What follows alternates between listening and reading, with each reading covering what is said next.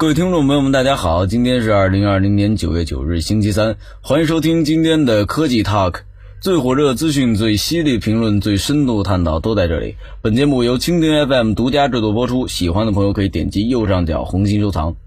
众所周知，肥胖可以引起很多疾病，但是近些年来，一个奇怪的现象出现在很多研究中：肥胖病人的死亡率要低于正常体重的人群。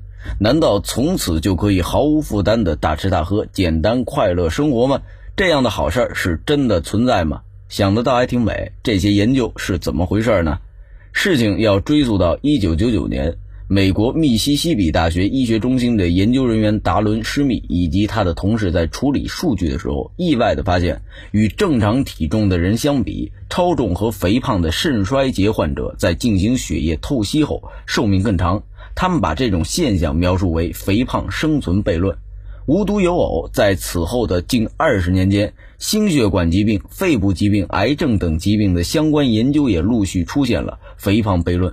比如，2006年发表在《柳叶刀》上的一项研究显示，在心血管疾病中，超重者比正常体重者死亡风险低了将近百分之二十。这一发现颠覆了研究者们的三观。谁能想到，苦苦纠缠了几十年的健康死敌，最后竟然是健康的守护者？难道真的就是胖人有胖福？答案当然是否定的。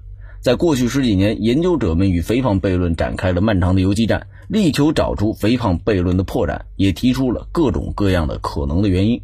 比如说，部分研究者发现，肥胖患者与正常体重患者经常有年龄差异。由于肥胖会引起很多健康问题，所以胖人通常发病比较早，这就使得肥胖患者通常比较年轻，因此存活率更高，活得更久。但是另一项研究中，即使是控制了年龄这个变量，肥胖悖论仍然存在。可见，年龄差异可能是导致悖论的原因之一，但是并不是全部真相。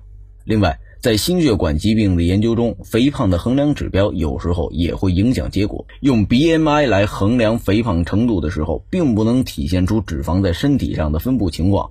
在心血管疾病中，危害最大的肥胖类型是向心性肥胖，也就是肚子大、四肢细的那种胖。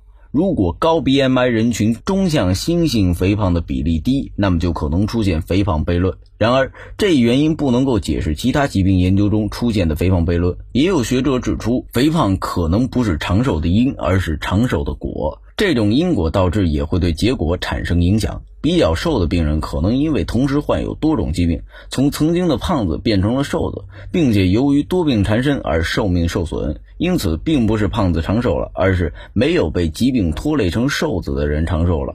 但是，这个说法仍然缺少证据来支持。二零一八年的一项大型队列研究指出，在心血管疾病中，死亡风险最低的人群是正常体重人群。这项研究在随访时超过二十五年，长于既往研究，因此随访期不足也可以引起肥胖悖论。在随访时间不足的情况下，可能无法区分正常体重人群和超重肥胖人群的死亡风险。当然，并不是所有的研究都会出现肥胖悖论，而是出现肥胖悖论的研究中，它的含义也一定不是大家喜闻乐见的越胖越好。多余的脂肪对身体是沉重的负担，肥胖会增加很多疾病的风险，比如说高血压、心脏病、肝胆系统疾病、痛风、癌症等，还会影响生育能力。既往大型研究也就显示，随着 BMI 的上升，人群死亡率逐渐上升，甚至有证据显示，过去两个世纪内。人类期望寿命的稳定增加可能会因为肥胖患病率的升高而终止。总之，肥胖悖论出现的原因是复杂的，仍然有待一个更加全面、更加有说服力的理由去诠释。